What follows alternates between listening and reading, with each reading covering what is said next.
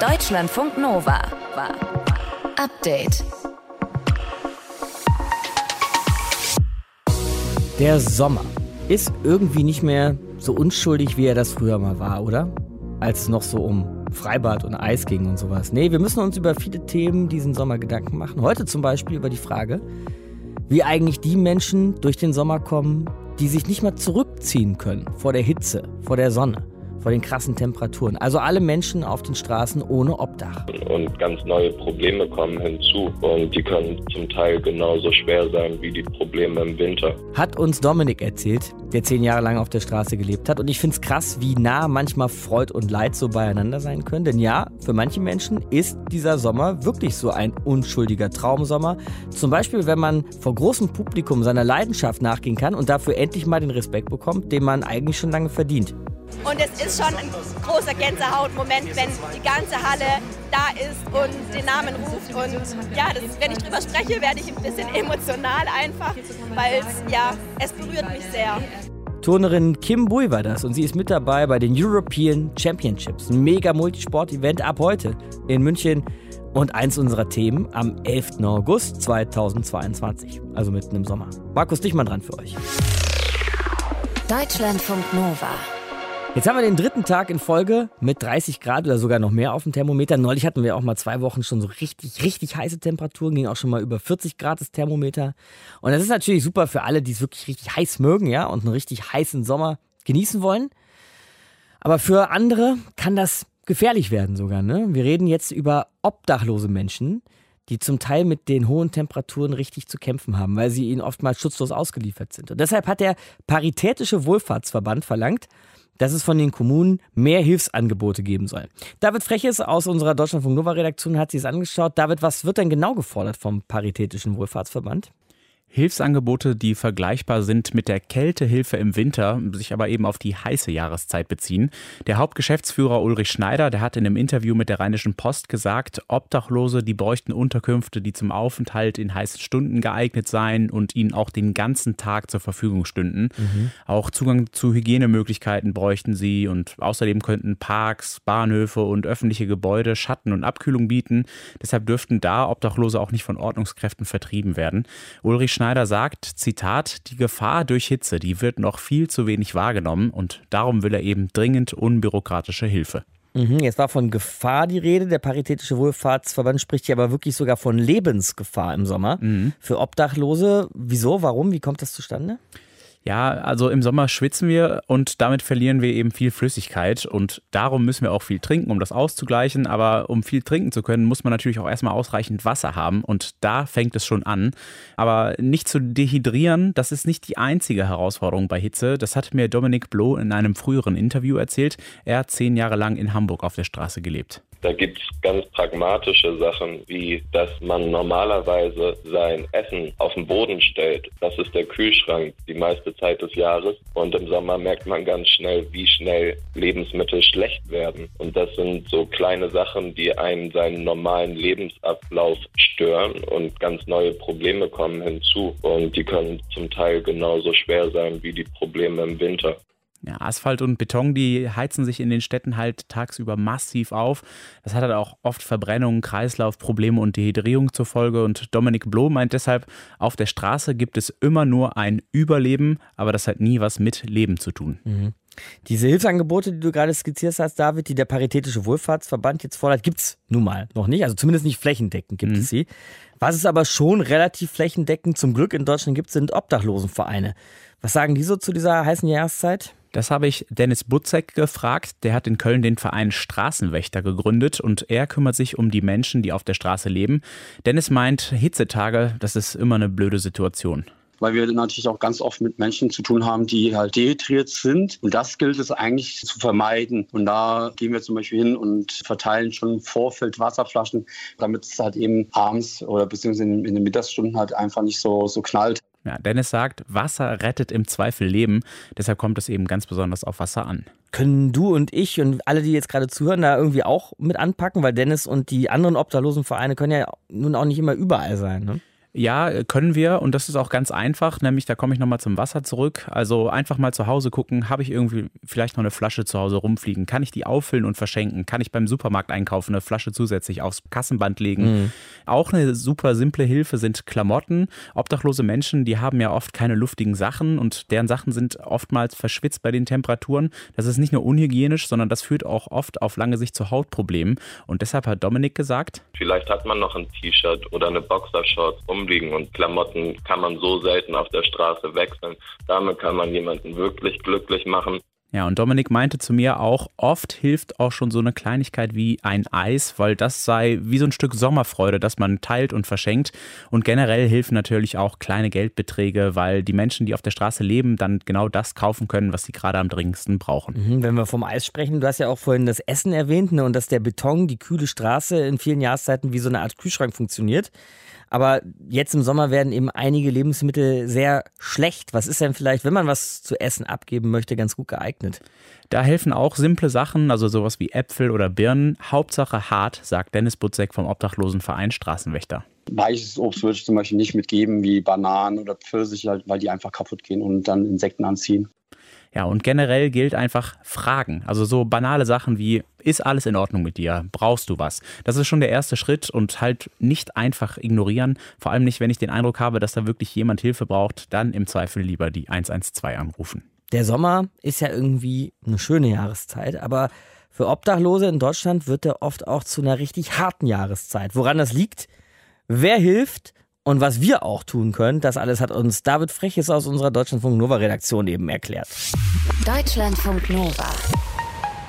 Update. Tischtennis, Kanufahren und nehmen wir noch Gerätetouren. Die dreimal, so als Beispiel. Sind Sportarten, tut mir leid, da rennt das Publikum nicht die Türen ein, ja? Das sind alles drei, keine Frage. Richtig geile Sportarten.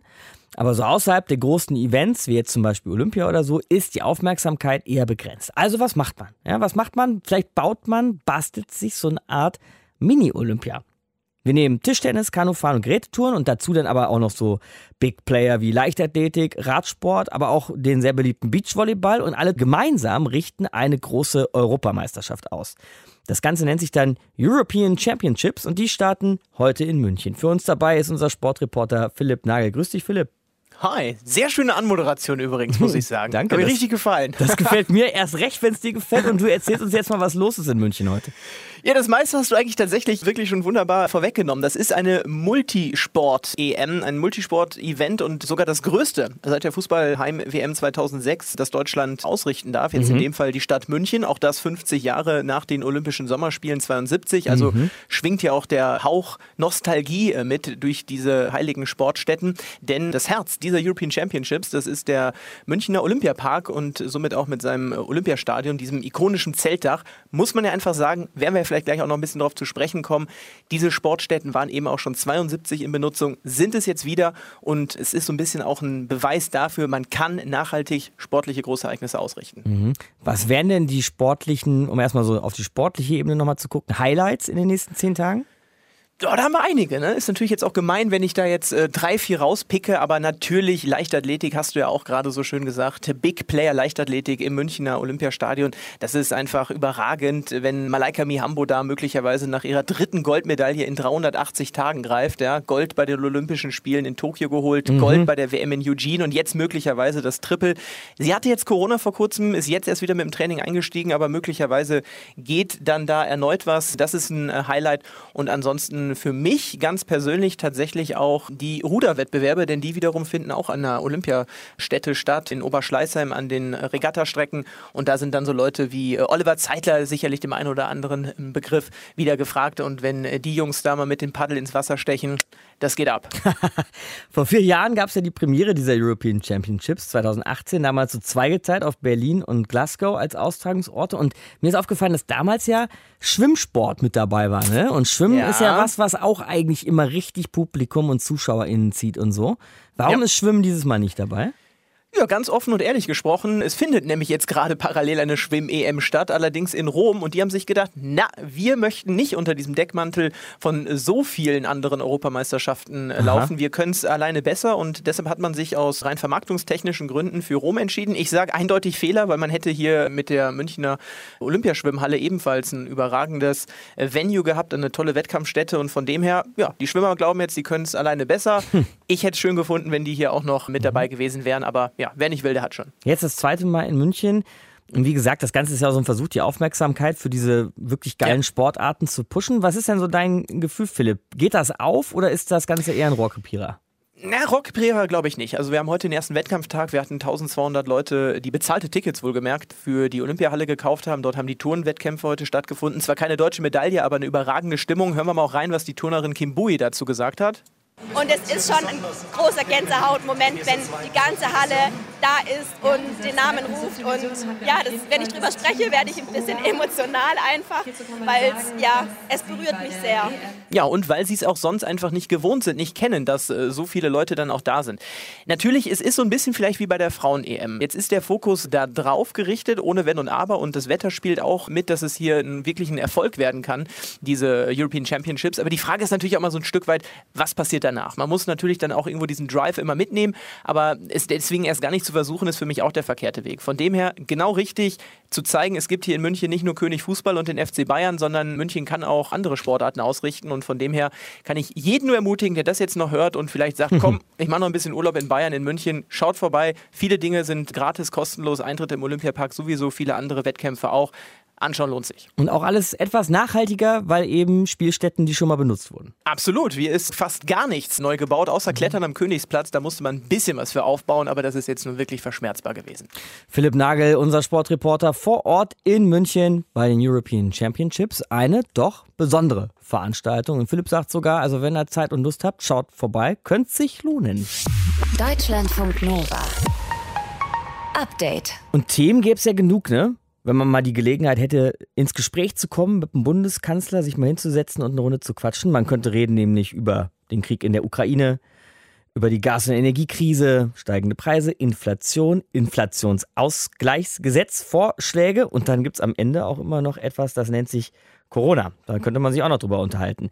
Ja, welche Ideen zu diesen Themen hat Bundeskanzler Olaf Scholz, hat er heute präsentiert in Berlin, hat gut zwei Stunden lang auf die Fragen der Presse reagiert bei einer sogenannten Sommerpressekonferenz und Katharina Hamburger aus unserem Hauptstadtstudio hat zugehört. Hi Katharina. Hi. Lass mal ganz kurz erstmal über diese Pressekonferenz selber reden, Katharina. Weil so Staats- und Regierungschefs sowas ja auch gelegentlich mal nutzen für einen großen Auftritt, weit auszuholen, gelegentlich auch so ein bisschen sogar sich selbst zu inszenieren. Würde man jetzt aber bei Olaf Scholz weniger erwarten. Ja, das stimmt tatsächlich. Also der große Inszenator ist er nicht. Gleichzeitig ist er in seiner Art, wie er auftritt, schon einer, der weiß, welche Botschaften er senden will. Das war heute auch recht deutlich. Der mhm. wusste schon, dass er in dieser Pressekonferenz nicht nur zu uns Journalisten und Journalistinnen spricht, sondern dass da auch Leute zugucken übers Fernsehen und dass die unsere Berichte hören. Und das war eben das merkt man einfach in den Botschaften. Mhm, dann lass mal über die Themen reden. Finanzminister Lindner hat ja gestern einen Plan vorgestellt, um die Steuerzahlenden zu entlasten, das sogenannte Inflationsausgleichsgesetz, habe es gerade schon angesprochen. Und man hörte dann gestern auch, dass Olaf Scholz das jetzt erstmal nicht so schlecht finden soll. Hat er heute was dazu gesagt? Ja, hat er. Also er hat sogar mehrfach sich hinter Lindner gestellt, hat das eben als einen ganz guten ersten Aufschlag bezeichnet. Vielleicht nicht zur Freude des ein oder anderen Koalitionspartners, aber hören wir vielleicht mal einen Ton an, was er genau gesagt hat. Der Bundesminister der Finanzen Olaf Scholz hat zweimal die kalte Progression ausgeglichen. Vielmehr der Gesetzgeber hat seinem Vorschlag Folge geleistet, das zu machen. Das kann ja wenn ich das so sagen darf, keine offensichtlich falsche Idee sein, sowas ab und zu zu machen. Ja, also er hat das als gute Idee bezeichnet, weil ja. er sie natürlich auch schon mal hatte als Finanzminister. ja. Nein, aber grundsätzlich eben hat man daran auch so ein bisschen gemerkt, dass er versuchte, auch die Ecken und Enden dieser Koalition zusammenzuhalten. Wäre ja auch schwierig, wenn gerade der Bundeskanzler sich jetzt den Finanzminister vornehmen würde und den abwatschen würde. Die Ecken und Enden dieser Koalition, du sagst es, da gibt es ja noch andere Themen, wo sich gezankt wird, zum Beispiel bei der sogenannten Übergewinnsteuer, also dieser Idee, Unternehmen, die gerade jetzt und wegen des Krieges in der Ukraine höhere Gewinne machen, die stärker zu besteuern. Hat Scholz irgendwas über so die Stimmung in der Koalition gesagt, wie man derzeit noch miteinander auskommt? Also da eher zurückhaltend. Also man merkt an dem, eben, wie er sich hinter Lindner gestellt hat, dass es da eben schon ein, ja, dass er da versucht, die Koalition zusammenzuhalten. Er wurde einmal gefragt, ob er glaubt, dass diese Koalition hält. Und hat er gesagt, ja klar glaubt er das. Und da gibt es ja noch Perspektiven darüber hinaus. Also die Ampel sozusagen als große Zukunftskoalition. Mhm. Man hätte ja keine Parteivereinigung gemacht, sondern einen Koalitionsvertrag. Und das seien unterschiedliche Parteien, was man jetzt gerade bei der Steuerpolitik eben merke.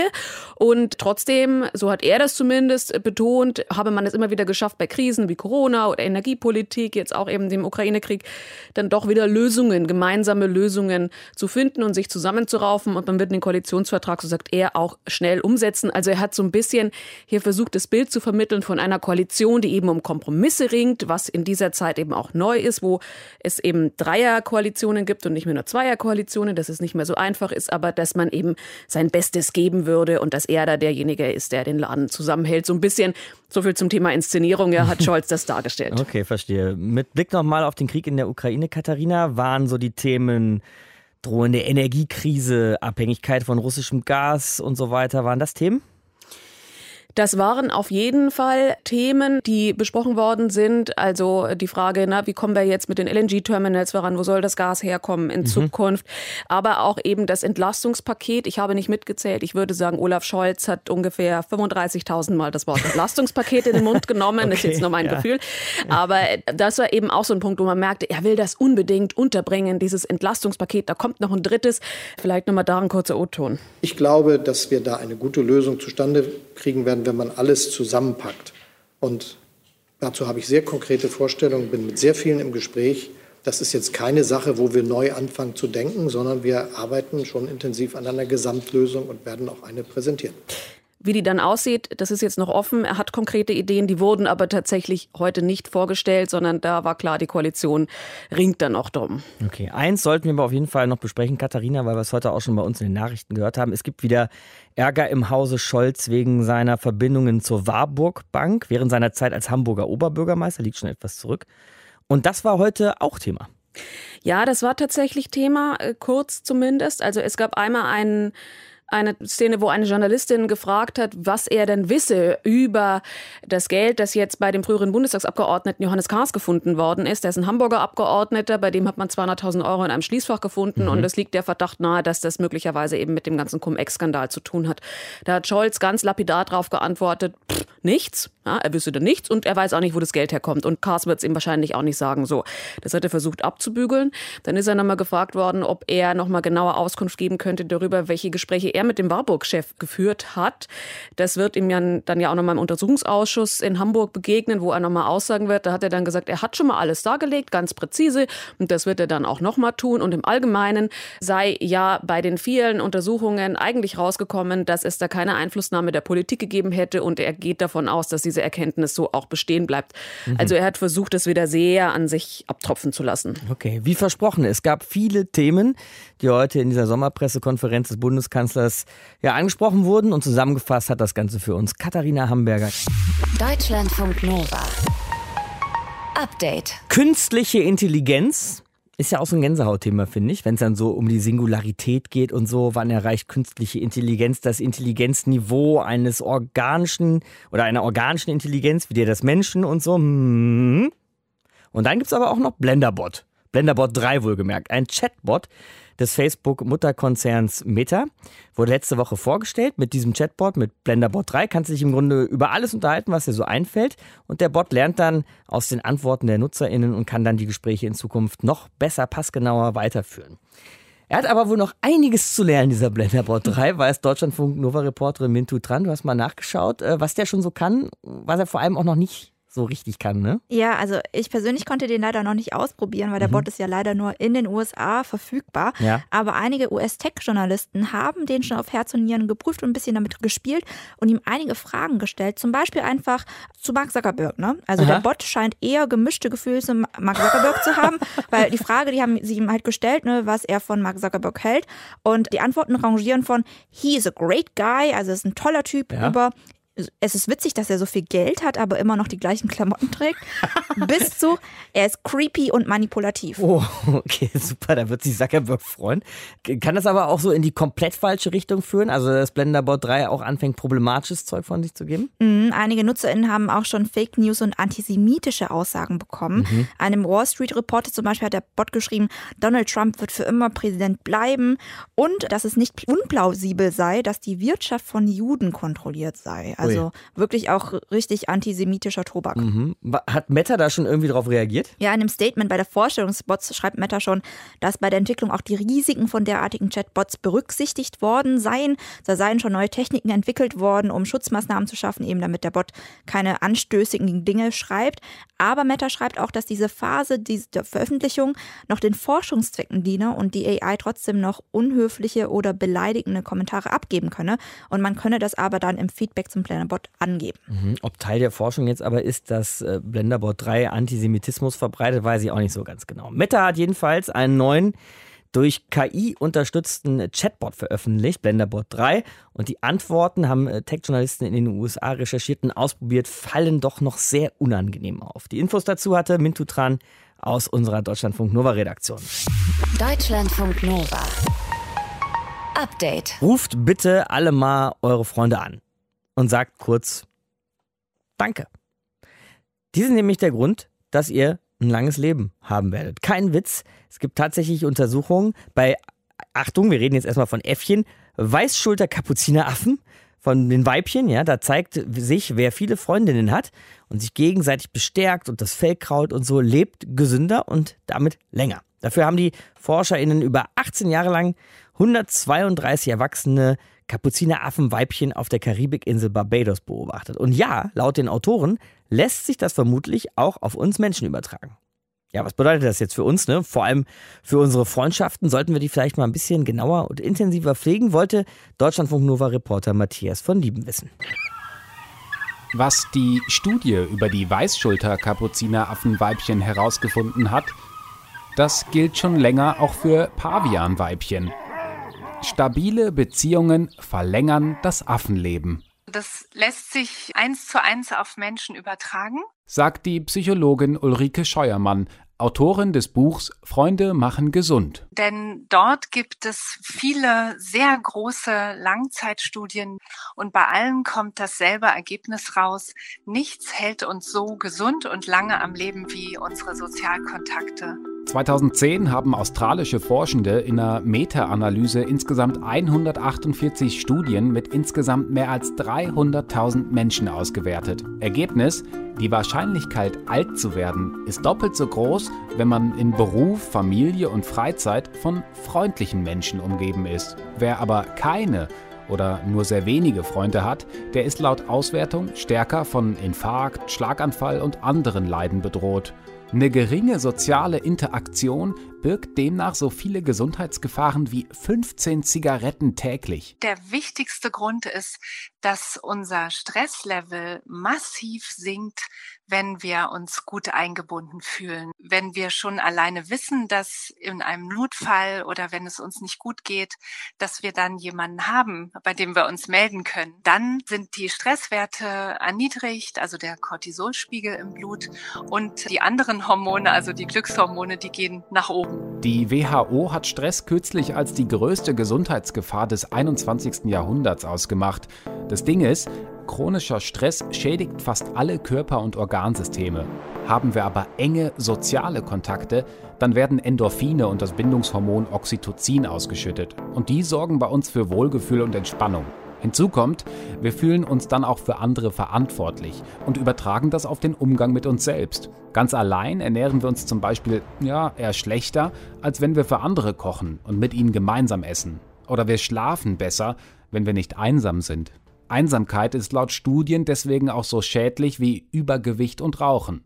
Was also tun? Wir sollten zum einen gucken, dass wir möglichst viel Kontakte haben in einem sozialen Dorf, sagt der Berliner Psychotherapeut und Freundschaftsforscher Wolfgang Krüger. Dass wir Freundschaften haben in Gruppen, dass wir guten Kontakt haben zu den Nachbarn, dass wir regelrecht das Gefühl haben, wir sind auch aufgehoben in Netzwerken und wir sollten gucken, dass wir möglichst zwei oder drei wirkliche Herzensfreundschaften haben, wo wir das Herz ausschütten können, wo wir uns verstanden fühlen. Aber auch eine Person ist schon gut. Ne? Nicht alle haben so ein gutes soziales Netz und auch eine Person, der man sich emotional anvertrauen kann und die da ist, wenn es drauf ankommt, das ist schon ganz toll, wenn es so einen Menschen gibt. Die kanadische Psychologin Susan Pinker hat während einer Forschungsreise nach Sardinien vor ein paar Jahren erlebt, welche lebensverlängernde Wirkung gute soziale Beziehungen haben.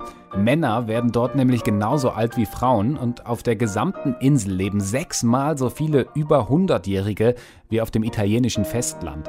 Bei einem TED Talk hat Pinker anschließend gesagt, wo auch immer sie zu Gast war, um Interviews zu führen, immer standen in der Küche mehrere Leute rum. Indeed, wherever I went to interview these centenarians, I found a kitchen party. They're always surrounded by extended family, by friends, by neighbors, the priest, the barkeeper, the grocer.